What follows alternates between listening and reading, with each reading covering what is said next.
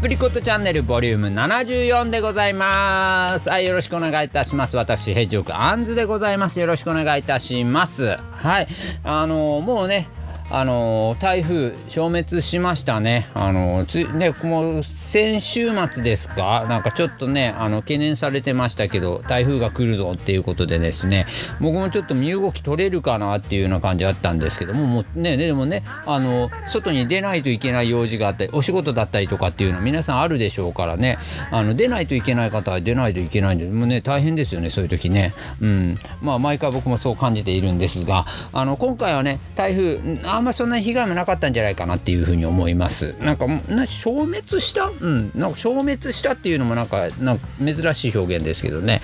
なんかいつもねやっぱり日本列島に多大なる被害を与えてくるね。この夏場の台風っていうのは困ったもんなんですけど我々もヘッジオックのツアーでね台風で、えー、ちょっとねあのー、中止になったライブなんかもちょっとあったりとかしてうん。台風はねちょっといつも悩まされる。うん。まあねこの島国に住んでたらねどうしてもそうなるのかなっていうふうに思ってるんですが今回の台風4号に関しては、うん、そんなに被害もなく、うん、無事にね、うん、終えたんじゃないかなっていうふうに消滅してくれたんじゃないかなって思っております。でもねまだねちょっとこれからもう夏の本番になってきますので、うん、暑い日がね,、えー、ねどんどんやってきますので、うん、今年はね梅雨もね短かったですからねもうねあの熱中症にはね皆さんねほんと気をつけてくださいね。あのマスクの方もねもうつけなきゃいけないのはねまあそれはそうなんですけどねもうね熱中症で倒れたらねもう元も子もございませんのでそして熱中症はねあの後遺症残りますからですね本当にあのならない越したことはないので、うん、絶対にねもう熱中症の予防皆さんねしていきましょう。ということで、えー、今週もね元気よくやってまいりましょう。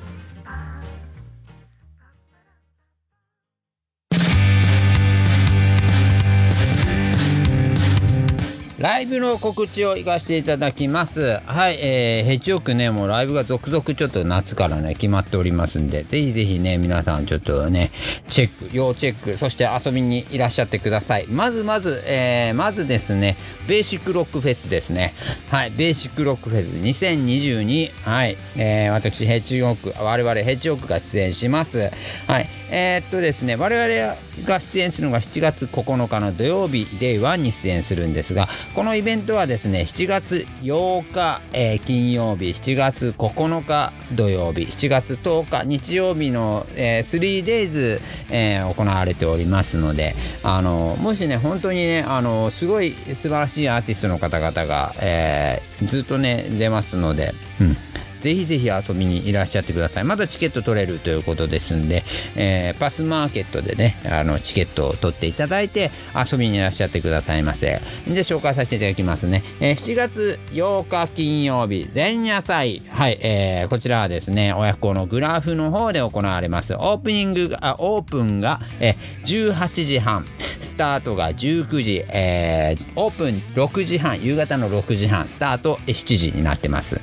はい、えー、出演が、えー、ベストイットワンナイツ、えー、ザ・ボットンズ、佐々木元明さん等々、えー、ね、前夜祭からすごく盛りだくさんになっております。DJ なんかも回されるということでですね、はい。こちらが、えー、8日がチケットが、会場チケットが3000円プラスワンドリンクオーダーに配信チケットが2000円という形になっております。はい。そして7月9日土曜日。我々ヘッジオークが出演します。7月9日土曜日の Day1 でございます。はい。こちらブードゥーラウンジで行われますね。はい、えー、オープンが17時、スタート17時半、はい、えー、5時の5時半となっております。ぜひぜひね、遊びにいらっしゃってください。えー、出演も素晴らしいですよ。ザ・プライベート、陸王さん出ます。えー、キングビーム出ますね。イクマライダー。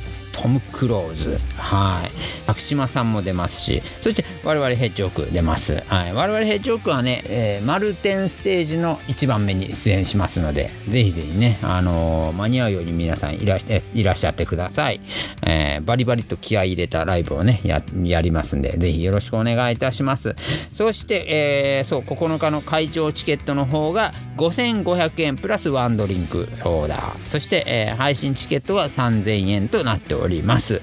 そして、えー、7月10日日曜日 Day 2でございます。じゃあブードゥラウンジで行われます、えー、オープンが17時スタート17時半となっております。はいオープン5時夕方の5時のスタート5時半ですね。はいこちらも出演が豪華でございます。中野茂バンド。はいバンバンバザールフルノイズ。はいえー、ね出ます。中村義人さんも出ます。オードボーズの中村義人さんですね。はいえー、ムーンビームも出ます。ドッグホリデーアパッチトレイも出ます。ね。はいクリトリックリスも出ますね。はい。えー、コーガンズも出ますし、トミーアジも出ます。はい。スピーのスマイルも出ます。もう本当にね、まだね、あの、僕は、僕も紹介しきれてないようなアーティストさんがたくさん出ますので、ね、もう本当にこれ、もうね、あの、あれなんですよ。終わるのが、ね、先週も言いましたように、終わるのが夜中になるぐらいまでね、うん、あのの大々的な、えー、イベントになっております。もうね、福岡の室内フェスといえば、もうね、もうこのベーシックロックフェスでしょっていうぐらいのイベントになっておりますで10日 Day2 の方は、えー、会場チケットが5500円プラスワンドリンクオーダーそして、えー、配信チケットが3000円という形になっておりますそして、えー、この9日10日をですね、えー、投資チケットでもうもうもう Day1、Day2 見るよっていう方はですね、えー、2日間の投資チケットが出ております。これ、えー、2日間で1万円プラスワンドリンクっていう形になってますね。はい。ですので、あの、だいぶお得になっておりますんで、ね、もう2日見られる方はぜひもう1万円の方購入させた、していただいた方がいいんじゃないかなっていうふうに思います。よろしくお願いします。我々もね、バリッとちょっと盛り上げていきますんで、よろしくお願いいたしますよ。はい。そして、えー、今月末ですね。こちらの方はもうちょっとソールドアウト間近になっております。7月24日、えー、赤坂のトゥペロで、えー、行われます。犬年戦隊バイソンジャー第3章でございますね。はい、えー、我々ヘッジホックも出ますが、えー、レッドバイソンさんの、えー主演、えー、主催のイベントになっております。はい。えーえー、出演の方が、えー、あまず、えー、オープンが17時、スタート18時という形ですね。オープン夕方の5時、スタート夕方の6時という形ですね。はい。えー、出演がレッドバイソンさん、えー、シェアシカロシェアシカロはい。うん。ラムジャングルに、えー、謎人間、フラハ、に我々ヘッジホックという形でですね。もうすごい盛りだくさんですよね。6組ですか。ねもうあのねもう本当にトゥペロに6組集結するということですね。これはもうすごく、えー、メモリアルな、えー、盛り上がるイベントになるんじゃないかなと思っております。こちらですねちょっともうソールドアウトが間近になっておりますんで、えー、私安全に行っていただいても結構ですし、え、ちょっと見に行きたいぞっていう人はねちょっともうもうもうでも本当もうソールドアウトになっちゃうんであのお急ぎください。えー、ね、うちのリーダーにも言っていただいても結構ですし、メンバーに言っていただいても結構ですんで、うん、あの、出演者の方々、うん、どなたにでも結構ですんでね、言っていただければなと思います。うん。なんで、もう、もう本当にもう、あの、締め切っちゃうと思いますので、うん。あのもうあと何席かとかになってますんで、うん、あの本当見に行きたいなって方お急ぎくださいませ。迷ったら見に行こう、うん、そんなイベントでございます。迷うなら行こう。はい、えー、7月、7月24日日曜日、トゥペロで行われます、えー、犬年戦隊バイスンジャー、えー、あ、そうだ、えー、チャージの方が2000円に、えー、プラス、えー、フードアードリンク2 4 2オーダーという形でございます。はい、よろしくお願いいたします。そして、えー、一月、えー、明けまして、はい、えー、8月27日でございます。はい。ね。はい、えー、以前ね、ございました。さあ、以降ライブ。これ4月ぐらいにやったのかな？うん。4月にやりましたね。えー、さあ、以降ライブ。紀藤さん呼んでやりました。さあ、以降ライブをまたまたね、はい、やります。えー、紀藤敬吾がやってまいります。はい、えー、オープンが18時のスタートが19時という形ですね。オープンが夕方の6時スタート、えー、7時という形ですね。はい。こちら出演が紀藤敬吾。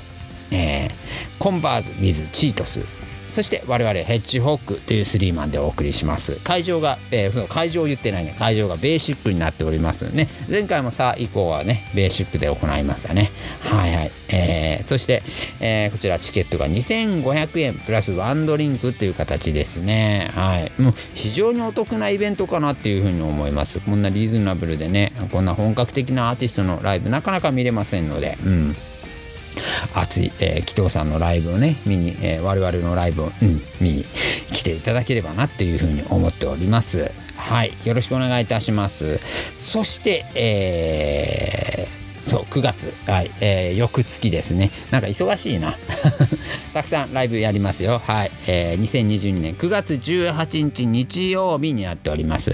オープン17時スタート17時半。はい、えー、オープンが夕方の5時のスタートが5時半という形になっております。こちらは、えー、会場の方がライブハウス CB ですね。はい。えー、タイトルが「病化音祭」素晴らしいタイトルですね。はい、病化音祭というですね、はい、イベントになっております。えー、出演が、えー、クランクスのマサさんがね来るんですよね。はい、えー、マサさんが、えー、ソロで来られてサポートギターに夏木さん、はい、来られます。そして、えー、ロックオン、はい、キスシーン、直旅ザワールド。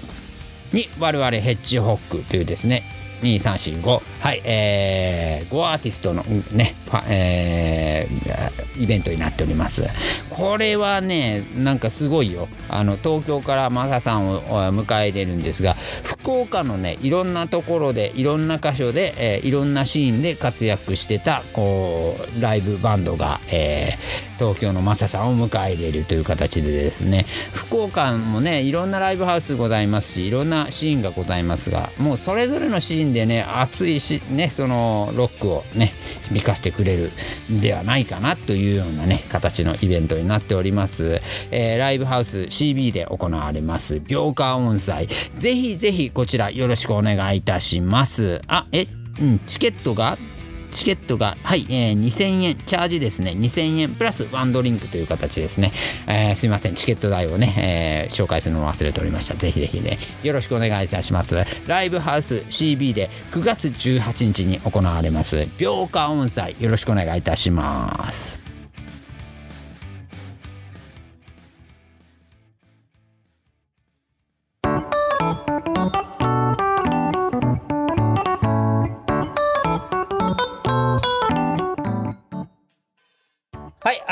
ジュークボックスのコーナーでございます。本日はですね、ちょっとまた古いナンバーを、古いナンバー、古い作品を持ってきましたので、ちょっとね、またちょっと情報なんかもね、なんか少なくてですね、ちょっとシクワクしたんですけど、えー、僕大好きなね、あの、作品になってますので、えー、持ってきました。はい。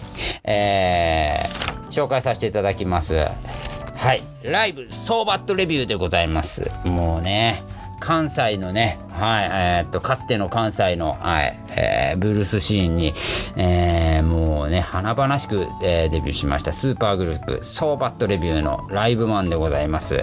このバンドね、1976年にデビューしまして、えー、年内に解散するというですね、もう、もうほんと一瞬ですごい輝きを、えー、ね、放ちましたバンドでございます。はい、えー、紹介させていただきます。えー、っとですね、アルバムはソーバットレビューというアルバム1枚と、こちらライブソーバットレビューの2枚でございまして、僕が今日持ってきたのはね、ライブ版をね、あえてね、持ってきました。もうその図太いファンクサウンド、そして散りばめられたテンションコードのハイセンスさ、そしてね、歌詞のインパクトやユニークさっていうんですね、もうそういった紹介ではね、あまりに薄っぺらいような気もするぐらいの作品でございます。はい。ね、あのだいぶねいろいろちょっと足跡をたどっていったんですけどはいえー、っとねあのそうですねちょっと、えー、軽くそのやっぱこのシーンが重要になってくるのかなって思いますのでちょっとねあのー、紹介させていただきます、えー、70年代初頭にですね関西における、えブルースブームというのがね凄まじいシーンだったんですね。70年代初頭なんで僕が生まれるずっと前なんですけどはいもう、そのね、もう本当、えー、その子に日本のロックシーンを席巻する、まさにその前夜の、はい、えー、ね、ロックミュージックがブルースから、そう、こう、なんてね、ブルースからこう、ロックミュージックに変わっていく、この、まさにこのありさまが、もう、ね、そこにあったんじゃないかなっていうふうに思います。うん。だからね、このシーンをね、もうその、なんだろう、ブルースと捉えるかファンクと捉えるかロックと捉えるかハードロックと捉えるか、うん、はたまた新しい言葉でミクスチャーなんていう言葉でも表現されるんじゃないかなっていうふうに思ってますね。はい。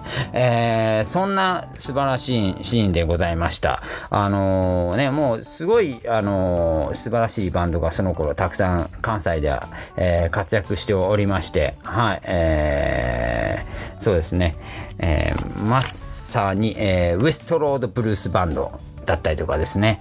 はい、えー、そうですね。上田正樹とサウストゥサウスなんかもそうですね。もうサウストゥサウスが非常にブームを巻き起こしたことで、えー、なんか非常に、えー、盛り上がったシーンではなかったんじゃないでしょうか。そしてね、やっぱりね、ここで、えー、逃すことができない、えー、ロックイベントですね。えー、8月8日のね、はい、えー、ロックデイのね、存在でございますね。73年に万博跡地に作られたお祭り広場で始まったイベント、えー、なんかアマチュアバンドの登竜門としてもですね、あのー、ちょっとね、当時有名だった、えー、そういうイベントだったんですが、もう豪華ゲストをね、呼ぶっていうことでも非常に有名でございました。もう先ほど話しました、ウエストロードブルースバンド、ウエスタ、えー、上田正樹とサウストゥーサウスだったですね、えー、ブルースハウスブルースバンドだったりとか、もう本当にそういう大物の人たち、そしてね、えー、有価団なんかもこの辺から、えー、出てきてるんですね。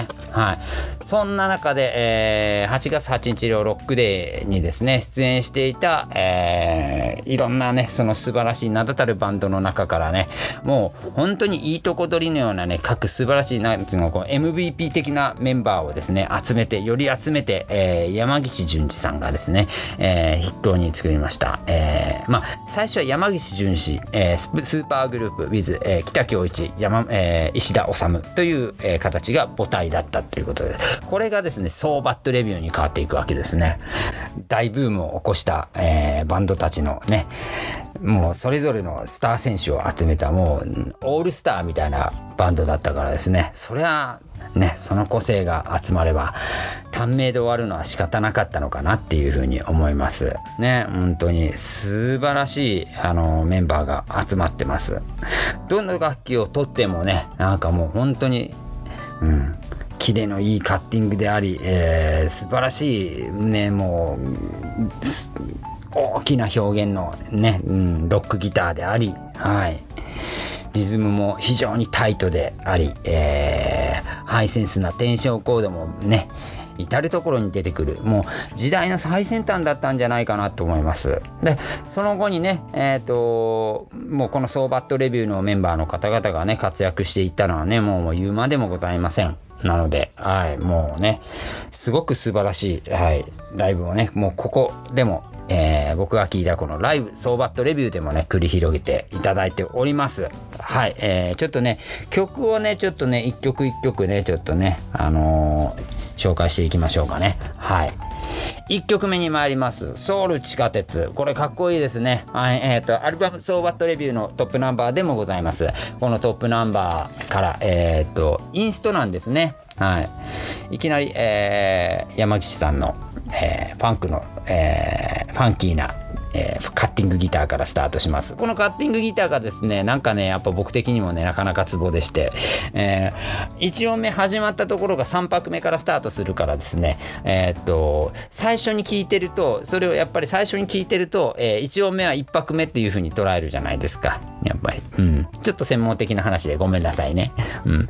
普通に1音目を1拍目という風に、やっぱり最初は、え、捉えてしまいますので、途中から、えーと、リズムが入ってきた時点で裏返るんですよね。そこで気づかされると。うん。そこでまた、あら、えっ、ー、と、最初に戻って聞いてしまうっていう、まあ僕のそういう循環になっているんですが、もうね、そういうね、なんかハイセンスなところから最初からね、やってくるっていうあたりがね、かっこいいじゃございませんか。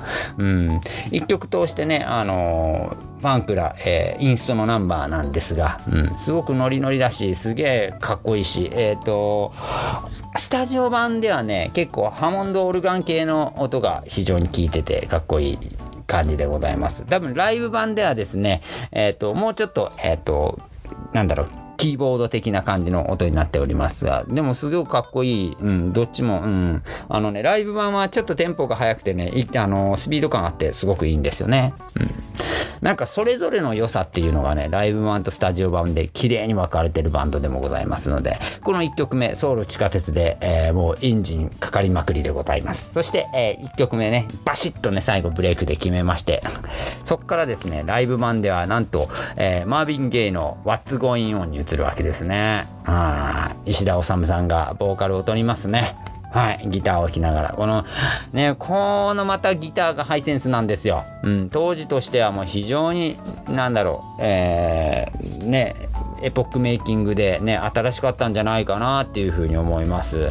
ギターソロなんかもね、すごくセンシティブなんですよね。はい。71年のね、マービン・ゲイの、はい、えー、作品です。ね、もうなんかいろんなバンドさんがカバーしすぎてね、もうなんか一つのなんかシンボリックなナンバーになってますね。What's Going On、うん、このね、ソーバットレビューバージョン非常にいいですよ。はい。もうこのライブ版でしか弾けませんので、これはスタジオにはね、スタジオ版には入ってませんので、このライブ版で楽しんでいただければなと思います。そしてそして、えー、次にね、ヘビーなブルースナンバーいきますね。はい。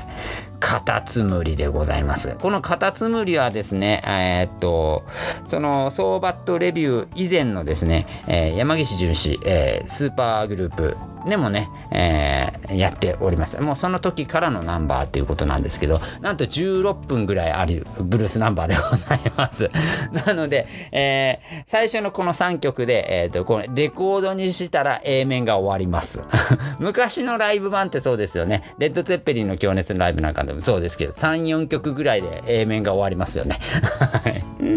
ね非常にね、あの、この頃はね、あの曲が長い曲をね、やられる方も多かったのじゃないかかなって思うんですけど、でもね、これ、このカタツムリはね、うん、いい意味長さを感じさせないというか、うん、僕大好きなんですよね。北京一さんがね、あの、ボーカルを務めてらっしゃるんですが、えっ、ー、と、このソーバットレビューはね、紹介をくれました。北京一さんと、えっ、ー、と、砂川正和さん、はい、えー、で、ボーカルをやられてるんですけど、えー、この北京一さんがですね、えー、もともと漫才師北京一教授という名前で漫才コンビとして活躍されてた方ということもあってですね、このカタツムリの表現がすごくうまいんですよ。うん。なんか聞き入っちゃうんですよ。若いカタツムリが家を出たーってどっかスタートするんですけどね。何のこっちゃって話じゃないですか。うん、最初、な、な、何、何の話っていうふうに思うんだけども、聞きっていったらね、すごい表現力って思いましてもう最終的にもうもう拍手喝采ものでございますなんかねちゃんと関西人らしいちょっとオチも最後にねガチッと掴むとこもあったりとかして、うん、素晴らしいナンバーでございます、うん、途中ふわーって盛り上がるところでねもう山岸純喜さんのこのギターソロがね非常に聴かせてくれるんですよこれは本当に素晴らしい。うん。これで A 面終了。3曲で A 面が一旦終了します。そして、え、B 面に移ります。B 面に移りましたらですね、え、スタジオ版でソウル地下鉄の次2曲目を語ります、えー、曲をやります。えー、最後の本音ですね。はい。もうこれはね、もう石田治さんのね、もう名作でございますよね。もう、そう、石田治といえば僕これなんじゃないかなっていうふうに思います。ボーカルはね、砂川正和さんが、はい、歌ってます。このね、砂川さんのね、このソウルフルなね、迫力のボーカルにね、圧倒されますよ。これはかっこいい。本当に。うん。そしてね、この、なんて言うんだろうな、うーん、歌詞のね、いいんですよ。なんかこの、ちょっとなんつうのかな、この当時の、えー、気だるさというか、この、なんていうのかな、えー、ヒッピー文化と言いますか、なんかそういうものをね、本当に継承したようなね、なんかすごく、あの、大好きな歌詞です。ああ、うん。本当にね、あの、素晴らしい。うん。なんかね、どっかでやっぱり誰しも自分が、うん、自分の生きてる中で、うん、なんか共感できるところにたどり着くんじゃないかなっていうような歌詞なんですよね。最後の本で。はい。ぜひぜひ、これはもうスタジオ版も合わせて聴いていただければ、うん。最高かなっていうふうに思います。スタジオ版でもですね砂川さんのボーカルがすごく、えー、弾けております。はい。もうねもうもうバリバリファンクです。はい。うん。むちゃむちゃかっこいい。そしてねスタジオ版よりちょっとねライブ版が尺が長くなってるんですよね。うん。えっ、と加えられたパートがあったりとか、うん、最後のね、俺は決して悪い人間じゃない。ただ考えが甘いだけがね、ずっとね、あの、こう、リフレインする。うん、俺は決して悪い人間じゃないがリフレインする。この箇所っていうのがね、ちょっと長くなったりとか。うん。だから、やっぱお客さんと一緒にこうね、ね、お客さんを煽って、うん、もう巻き込んでいったっていうような感じがね、ライブでは非常にね、感じられます。はい。そして、えー、もう B 面も終盤に差し掛かって、えー、2曲目から、しょぼくれあかんたれ、えー、青っぱら小僧、大きにブルースという風に終わっていくんですが、もうこれぞ、うん、もう関西文化ならではのね、素晴らしい、えー、楽曲たちでございます。うん。だから全体的にね、もうちょっとブルージーな流れを組んだ、うん、ファンクのバンドというライブ印象ではございますけど、うん。またね、スタジオ版はね、ちょっと違った意味で、うん、なんだろうな、ファンキーと言いますか、スタジオ版はもっとファンキーなんですよ、意外と。うん。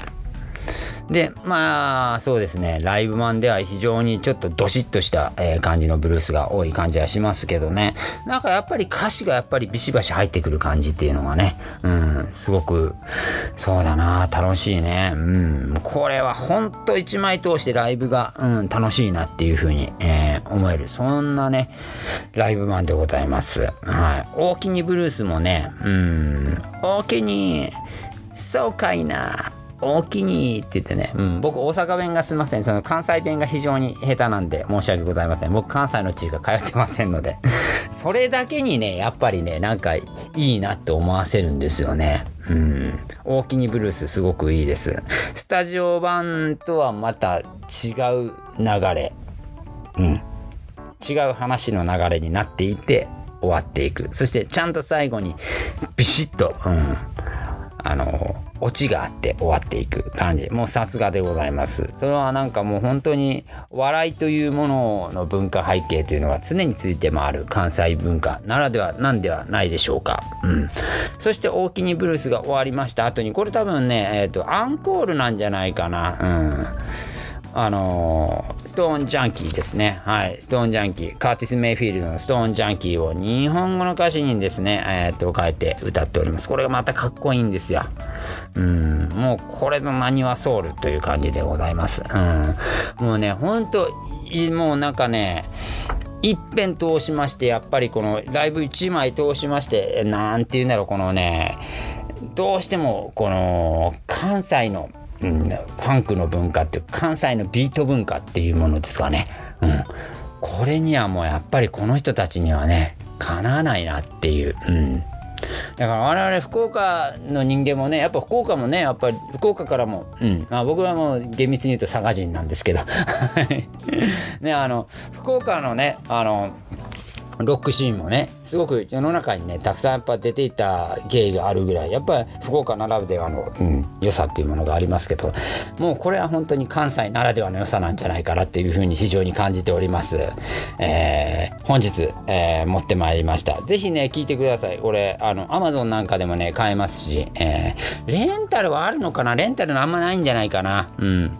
なので買って聞いていただいた方がいいかなと思います。一巻に一番あると絶対に素晴らしい作品でございます。はい。えー、本日持ってまいりましたのは、ライブ総バットレビューでございました。聞いてね。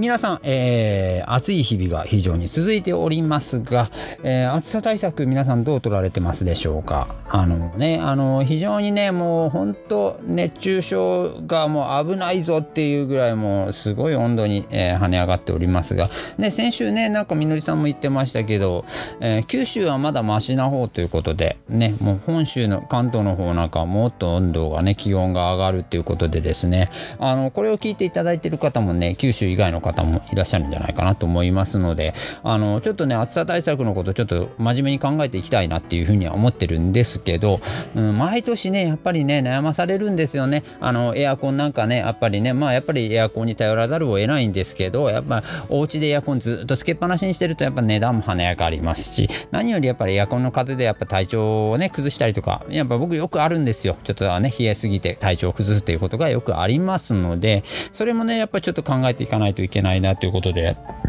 やはり僕はね、やっぱまあ、毎年そうだな。僕が住んでる地域がわりかしちょっと涼しめ涼しめというかまあやっぱり暑いんですけど汗ばむぐらいあるんですけどこの季節はねあるんですけどやっぱり、えー、ちょっと、えー、涼しめな地域に住んでますものでエアコンよりもできるだけこう別のね、うん、もので例えば扇風機だったり、えー、うちわだったりまあ扇風機だったりとかになるとねやっぱりまあよっぽどねやっぱり清潔にしてないと埃も舞いますしだからやっぱり日々のね部屋の掃除もやっぱり大切になってきますしだからやっぱりこう暑さ対策っていう面をかんに関してねやっぱり見てもなんかいろんなねやっぱこう清潔にするっていうことだったりとかっていうことも大事になってくるのかなっていうふうに思うんですが今日ねなんかちょっと気になる記事の中で先週はちょっと先週ねちょっとょっとね話しましたよね。腰につけるファンみたいなのがありまして。あのすごいパワーのファンらしくて、うん、あれをつけてるとあだいぶ涼しくなる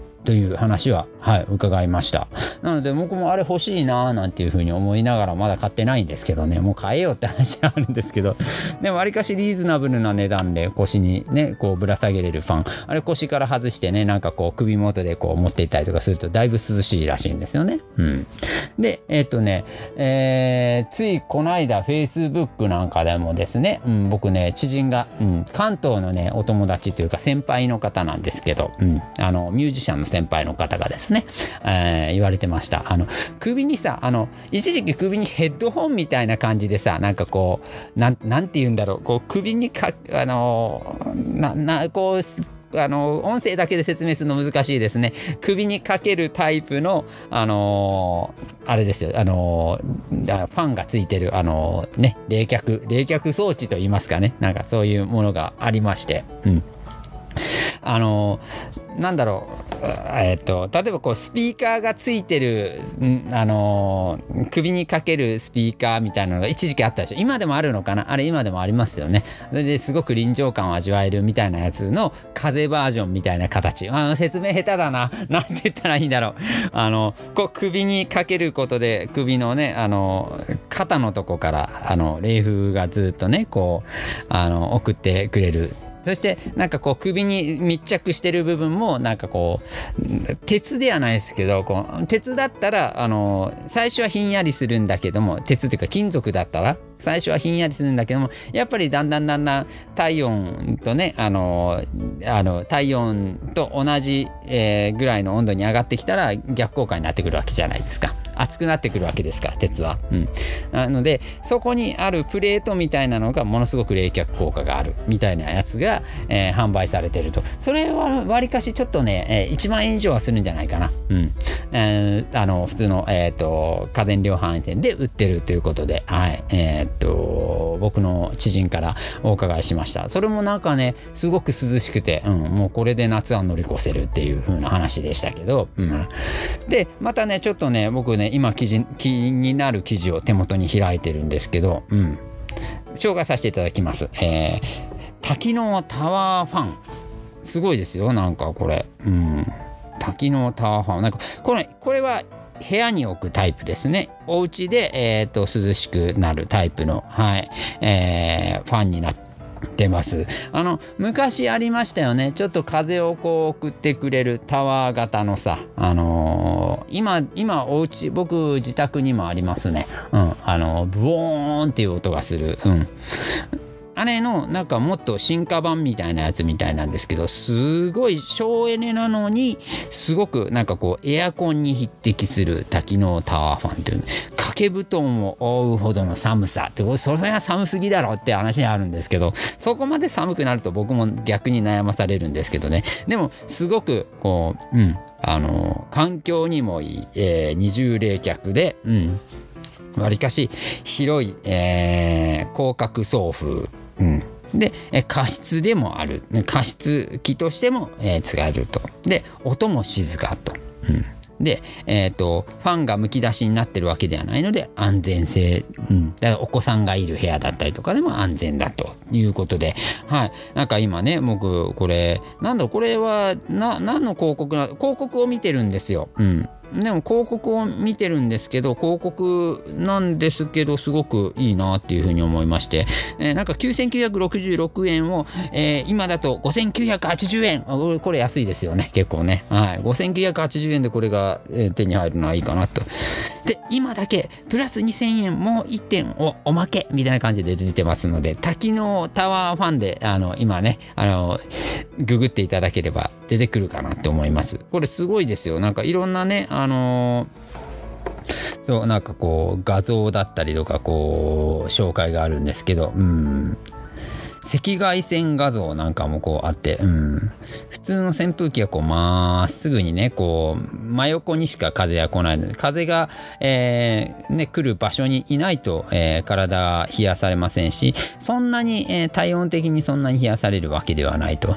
でも滝のタワーファンに関してはもう、え部屋の至る所を全部涼しくしてくれると。もう体一気にひんやりですよというね。なんかこうなんだこう人間の体のさあの温度の上がり下がりをさこう色で表現した図でなんか出てますけどね。はい。すごいですよ。うん。本当に寒いぐらいあるということで、うん、まあ寒ければ着ればいいんですからですね。うん。でまあ夜なんかつけ、えー、ねそのつけてると優しくて送風快眠効果っていうことですね。よく眠れますよっていうことで。うん。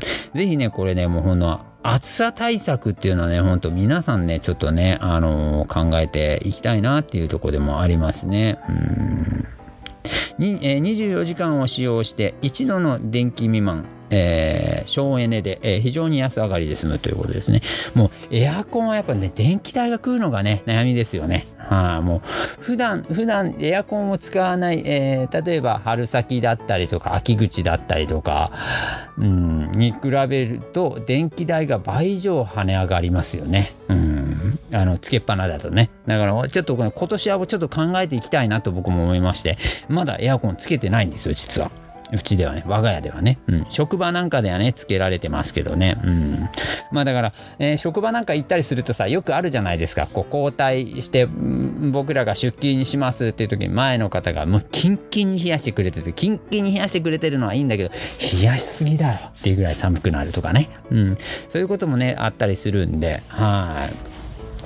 ぜひぜひ、これいいみたいですよ。多機能タワー班。うん、僕もちょっと、うん、1台欲しいかな。うん。で、なんかこう、もちろんネットでも、ネットでの、えー、販売になってるみたいですので、えーネットでの、えー、レビューの紹介としてなんかこう注文してからの対応が非常に早いと。はいうん、ポイント高いですよね。こういうのはね、本当に。はい。っていうことで、はい。ぜひぜひね、皆さんね、ちょっと暑さ対策していきましょうね。熱中症なんてなるとね、もういいことございませんので。で、でこれからね、まあ、あの、我々はベーシックロックフェスが皮切りにライブ活動が行われていくんですけどね、ライブの方もね、どんどんどんどんね、もうボルテージ上がってきますし、野外なんて行くと大変ですよ、もうね、あね、もう本当、それこそ持ち運びの、えー、暑さ対策の道具が必須になってくると思います。ね、ね、もうこの地球の環境もだんだんだんだんね、なんかちょっとよからぬ方向になった、ね、こう言ってるようですし、もう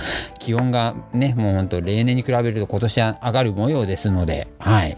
ぜひぜひね、こういう暑さ対策ね、皆さんしていきましょうね。はい、えー、っと、今回はね、多機能タワーファンを紹介させていただきました。はい、ということでですね、えー、一つちょっとまた気になる記事がございましたので、紹介させていただきます。はい、もうね、もう世界的ロックギタリスト、ロックの歴史を作った方の一人としてもね、名高い、えー、リッチー・ブラックモア、公式 YouTube チャンネル開始ということですね。第1回は過去のライブインタビュー映像計10本。10本ってすごいよね、まあ、10本なんてね流したところでまだどんどん出てくるような人なんでしょうけどですね。リッチー・ブラックモアさんですね。あのディープパープルやレインボーブラックモアズナイトとかでね有名ですよね。はい。僕もリッチー・ブラックモアもねやっぱねギター小僧はみんなやっぱ聴いてきた。ギターリストはみんな聴いてきた。そんな音楽なんじゃないでしょうか。うん、リッチー・ブラックモアの公式のね、YouTube チャンネルがね、はい。うん、えー、でリッチー自身どうなんだろう？えっとわりかしこうまあ僕らの世代でいくとまあそうだな。雑誌なんかで音楽雑誌ロック雑誌なんかでさこうインタビューの記事とかが出てきたりするとさおっとか思ってさこう見るのがねもうもう僕もう高校生ぐらいも中学生ぐらいの頃からずっとそういうねあのものを楽しみにね見てきましたけど、うん。わりかしちょっとね、破天荒な方のイメージが強いのかななんか、うん。まあ、ロックギタリストなので、破天荒な方のイメージが強くて、ものすごくコマーシャルなものを嫌う印象が強いんですけど、意外と僕ね、あれなんですよ。レインボーをやってた時のものすごくコマーシャルなこの、なんだろう、えー、っと活動というかもうバンバンバンバン全国ツアーもあってバンバンバンバン作品を出してた頃のあのレインボーの頃のジッジプラックもあっていうのもすごくあの印象に強いのでわりかしねこのサービス精神が旺盛なっていうような印象ではないんですけどこう表にすごくねその出てくる方っていうねまあ、まあ、本人が意図してなくてももうねどんだけの支持者がいますかっていうような話ではあるんですけど、うん、これだってねもう YouTube チャンネル開始したと同時にもうものすごいと、ね、登録者数がかじりつくとは思うんですよ。だってね福岡でライブ活動してたリッチー・ブラックモアになりたいって思った人がどんだけいますかっていうぐらいの話じゃないですか。もうすごいですよほんと僕。どんだけ見たかなってもうあ絶対リッチ好きだろうなっていう人たちがね、うん、だってもうまあねそのまあリッチ・ブラックモアの、レインボーだったりとか、えー、ディープパープルだったりの、ね、コピーバンドをやってるっていう方が、うん、ねやっぱ軒並みにすごくあいて、うん、その中でもねギターをやってらっしゃるギターのパートの方はもうもうまさにリッチそのものだったりするわけですよ。もうねもうストラトをねあの高く構えてあねもうねあの足の長いスタイルでですねもうなんかもうブンブンブンブンアグレッシブな演奏をするというですね、うん、おでもリッチー・ブラックマンの僕なんか一つのなんかこの魅力としましてはこのすごくこうアグレッシブな部分とねこの静かな部分のね差がすごく、うん、あのね魅力なのかなっていうふうにちょっと思っております。なのですごく知的で穏やかな部分とアグレッシブな部分と、うん。でね、あの、今はね、もう、もう今どうなんですよ。バえー、ブラックマーズナイトやってらっしゃるんですよね。うん。アコースティックなね、感じで、奥さんと一緒にね、あの、綺麗な奥さんですよね。奥さんと一緒にね、うん、キャンディーさんですね。やってらっしゃいますよね。はい。まあ、そんなリッチー・ブラックモアの、えー、ライブ、ライブの映像だったり、ライブの映像というか、公式 YouTube チャンネルということなんで、まあ、今回はライブとインタビュー映像が、えー、見れるということでですね。うん、あの、これはちょっと楽しみですね。僕もちょっと見てみたいなと思うし、そうだな、ライブの映像はでも本当、僕もたくさん見たもんな。うちにもだって DVD もやっぱありますし、うん、僕が好きな、リッチー・ブラックモアで好きなライブはそうだな、レインボー、1977年、ライブ・イン・ミュニックかな。はい。あれは僕好きですね。うん。えー、ロニー・ジェームズ・ディオや、えー、コージー・パウエルの若かりし頃の演奏でございますね。わかる方どのくらいいるんでしょうね。まあまあでもロックが大好きな方はね、もう、おお俺も好きっていう方は多分ね、多いんじゃないかなと思います。多分支持層がすごく熱い、うん、ライブだと思います。うん。ディープパープルももちろんね、大好きです。うん。が、えー、そうだな、うん、その辺は好きですね。あの、コージー・パウエルのドラムスローがすごく派手で、うん、すごくよくできてるんですよね。はい。うん、そうそうそう、えっ、ー、とね、まだねあの頃そうだな、えー、ロングリブロックンロールが、えー、そう、ロニー・ジェームス・ディオの紹介でロニー・ジェームス・ディオが、えー、曲の前に新曲をやるぜって言ってロングリブロックンロールをやる頃なんで 相当昔です。まあ77年ですね僕が生まれる前ですのではい。ねもし機会があれば。っていうか今ね普通に、えっーと、DVD なんかで、えー、購入できると思いますね。ライブ・ミン・マニッシュ、えー、1977 7年の公演素晴らしい演奏になっております。はい。ぜひぜひね興味ある方は見ていただければなと思います。はい。えー、ではね、えー、紹介させていただきましたのは、えー、リッキー・ブラックマンの公式 YouTube チャンネル開始という、えー、記事でございました。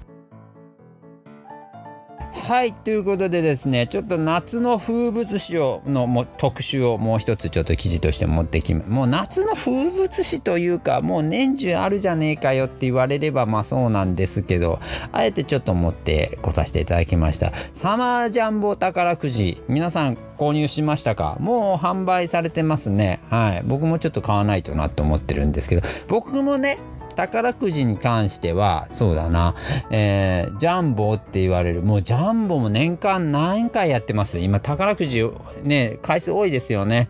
うん、なんか昔からの感覚として、うん、なんかどっちかっていうとちょっと昭和の見方なのかな。えー、僕はサマージャンボと、そうだな、えー、年末ジャンボ、うん、の2回、うん、は、うん、か買うかな。まあでもたまに忘れてて買わない年もあったりするんですけども。うん。そんなに宝くじを買うことにすごく熱心でもないですしえー、っとまあ忘れた時ああ忘れたなしまったなって思うぐらい。あ今年そんなにちょっと出費が厳しいからまあいいかって思ったりとかね。なんかいろいろやっぱりその時のお財布事情なんかにもやっぱりねちょっと見合わせて購入したりとか、うん、でたまになんかこうふらっと立ち寄った、えー、売り場なんなんかで今日一粒万倍日ですみたいなな載ってたりとかしたらあちょっとまあ買ってみようかなって思うこともまああったり、うんうん、まあまあそんなこともあったり、うん、でまあ僕なんて別にそんなに特別苦渋がいい方ではないので特別今までむちゃくちゃ当たりましたよとかっていうことはないんですけど、うん、でもやっぱり当たって臨時収入があるっていうのは嬉しいですよね、うん、僕もやっぱりお金ねうん、やっぱりいるじゃないですかお金。必要なんですよ。はい。なのでやっぱりねうん。ね、ジャンボ宝くじ、うん、買うんですけどまあこれでねなんかやっぱりやっぱこう全世界でいろんな話聞くわけですけどこう宝くじで億万長者になった方々っていうのは大概やっぱり生活の身をく、ね、崩していってっていう話はよく聞くわけですけども、うん、けどもまあでもやっぱりね臨時収入があるっていうのはねやっぱ助かるわけで、うん、宝くじ。今年も買おうかなっていうふうにちょっと思ってます。サマージャンボ宝くじ。えー、期間発売中に縁起の良い日は？っていうね、記事なんですよ。はい。一粒万倍や虎の日などということですね。はい。やっぱりこういうものは縁起物なのかなって思ったりとか、あと、どこどこの売り場で買うと当たりますよなんていう話をね、やっぱ聞いたりとかするから、やっぱ売り場にここでいつか、いつぞや、えー、3億円出ましたよとかっていうね、よくこうバーンと張り出されてたりしますよね。ってなるとやっぱ、あ、自分もちょっと当たるかもな、ちょっとおこぼれぐらい当たるかもな、なんて思ったりするわけじゃないですか。じゃあ3億円当たったら多分僕も身を崩します。とんでもないことになると思います。うん。と思うので、まあ、それは逆に不運なのかなっていうふうに思う部分もあるんですが、うん。ね。でもね、やっぱり、うん、一粒万倍日にね、やっぱり当たってくれたら嬉しいわけじゃないですか。なのでね、今回はね、えー、っと、その販売期間中の一流万倍日をちょっと紹介させていただきましょうかね。はい。まず、えー、7月7日。うん、もうもう7日なんで、もう、えー、っと、そうだな、もうもう本日が？ですよね。はい。今日買ってください。もうもう無理か。はい。そして7月16日。はい。7月19日。7月28日、7月31日と、まあ、もう結構あるんですね。ただし、えー、28日と31日は、えー、不成就日。はい、えー、不成就日と重なりますので、これはあまりよろしくないと。うん。あの不成就日あの要は文字通りですえっ、ー、と物事が成就しない日らしいので、うん、この日は良くないと。なのでえー、できれば7月7日16日、えー、19日に買うと良いぞと、うん、多分この日は売り場もね天神のあのなんだあの売り場もね例の売り場ですよ。あの当たるって評判のねあのパルコ前の売り場ですよ。あそこも多分、えー、7日16日19日は並んでると思います。皆さん並びましょう。ちゃんと並んで当てましょうね。あのね。はい。ね本当当たるといいですよね。はい。で虎の日虎の日がなんか良いとされてるということでですね、うん、なんかその理由は、えー、千両行って千両帰る。虎が出したお金を呼び戻すとされてるからということですね。うん、辰の日もいいということで、うん、なんか蛇は金運がいいって言いますよね。うん、それもねなんかよく言う話ですけど。まず虎の日。7月12日、えー、7月24日。8月5日。で、辰の日が7月15日、7月27日。はい。だから、これ、一粒万倍日とね、こう一緒に兼ね合わせていくと、もうかなり日数あるんですよ。うん、かなり日数あるってことはこれは前つばものかって話でもあるんですけど。まあねやっぱり当たるに越したこっちゃないですからですね、うん、ぜひこの日にね合わせることができればこの日に合わせて買いに行きませんか？皆さん。宝くじどうですか？ね当たるね当たるといいな本当に。当たってほしいな。うん。皆さん宝くじってどのくらい当たってるんですか？今まで。うん。最高額とか。僕回ねありましたよ。あのなんだ高額当選と言われる額のね、うん、まあ額はちょっと僕言うのは控えておきますけど。えいやそんなになんか身を崩すほどの額じゃないですよ。身を崩すほどの額じゃないですけどあのいわゆるおおよかった。おやった。みたいな。ちょちょっとしたなんかねあの潤ったよ。みたいな感じの。高額当選といわれるいわゆるみずほ銀行行ってくださいレベルの、えー、当選が1回だけありました、うん、あとねなんかちょっと3000円当たりましたとかね。えっ、ー、と5000円当たりました。ぐらいの感じのはちょこちょこと、うん。ね、それでも当たると嬉しいじゃないですか。おおやったやった。ちょっとうん。あいい飯食えるぜってなるじゃないですか。なんでうん。だからねやっぱうん。そねやっぱ当たると嬉しいからですね。僕もやっぱ買っちゃうんですけど。うん。まあね夢を買うという考え方のね方もねよく言いますよね。うん、僕なんかはね買っちゃってもねわりかし買う買ったことすら忘れてることも多かったりするんですけどですね。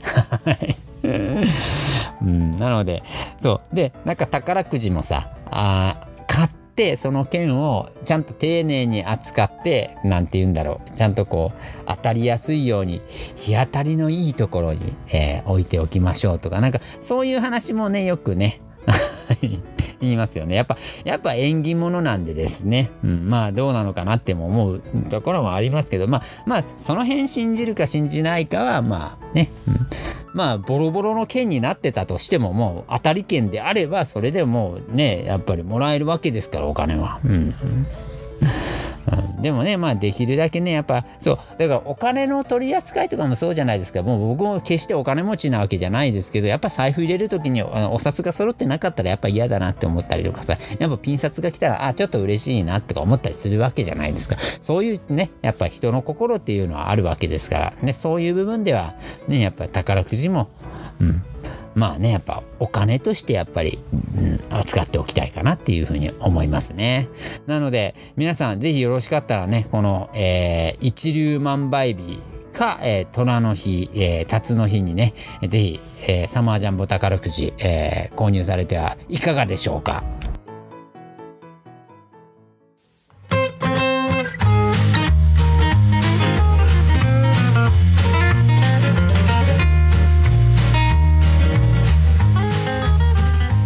プリコットチャンネルボリューム74でございましたはいえー、っとねもう本当に暑い日々が続いておりますので皆さん暑さ対策をねぜひぜひね熱中症にならないようにもう本当熱中症になったらあの結構ね脳に障害が残ったりとかしますのでろくなことないですからね今後の人生にもねすごくあののしかかってきますのでもうねぜひぜひ熱中症にならない方向でね、あのね、予防の方よろしくお願いいたします。もう本当暑いと思ったらね、もう本当無理なさらずに、はい。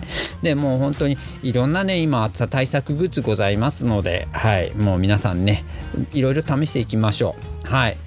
えー、そして、えっ、ー、と、ヘッジオークがライブどんどん決まってます。はい。あのー、ほんとどんどこどんどこ決まってますので、あのー、ぜひぜひもう、もう早めにチケット取っちゃって、もう楽しみましょうよ。ね。もう7月も2本8月9月とどんどんともうライブもございますのでねもうねせっかくですのでここからねどんどん盛り上げていきましょうよねねもう今ねたくさんいろんなところでねライブねやられるバンドマンさんも増えてきましたねもうねやっぱコロナは油断できないんですけどやっぱりもうコロナのこの対策っていうものをねやっぱライブハウスさんもそうですしバンドマンの皆さんもねねだいぶ心得るようになってきましたのでうん。ね。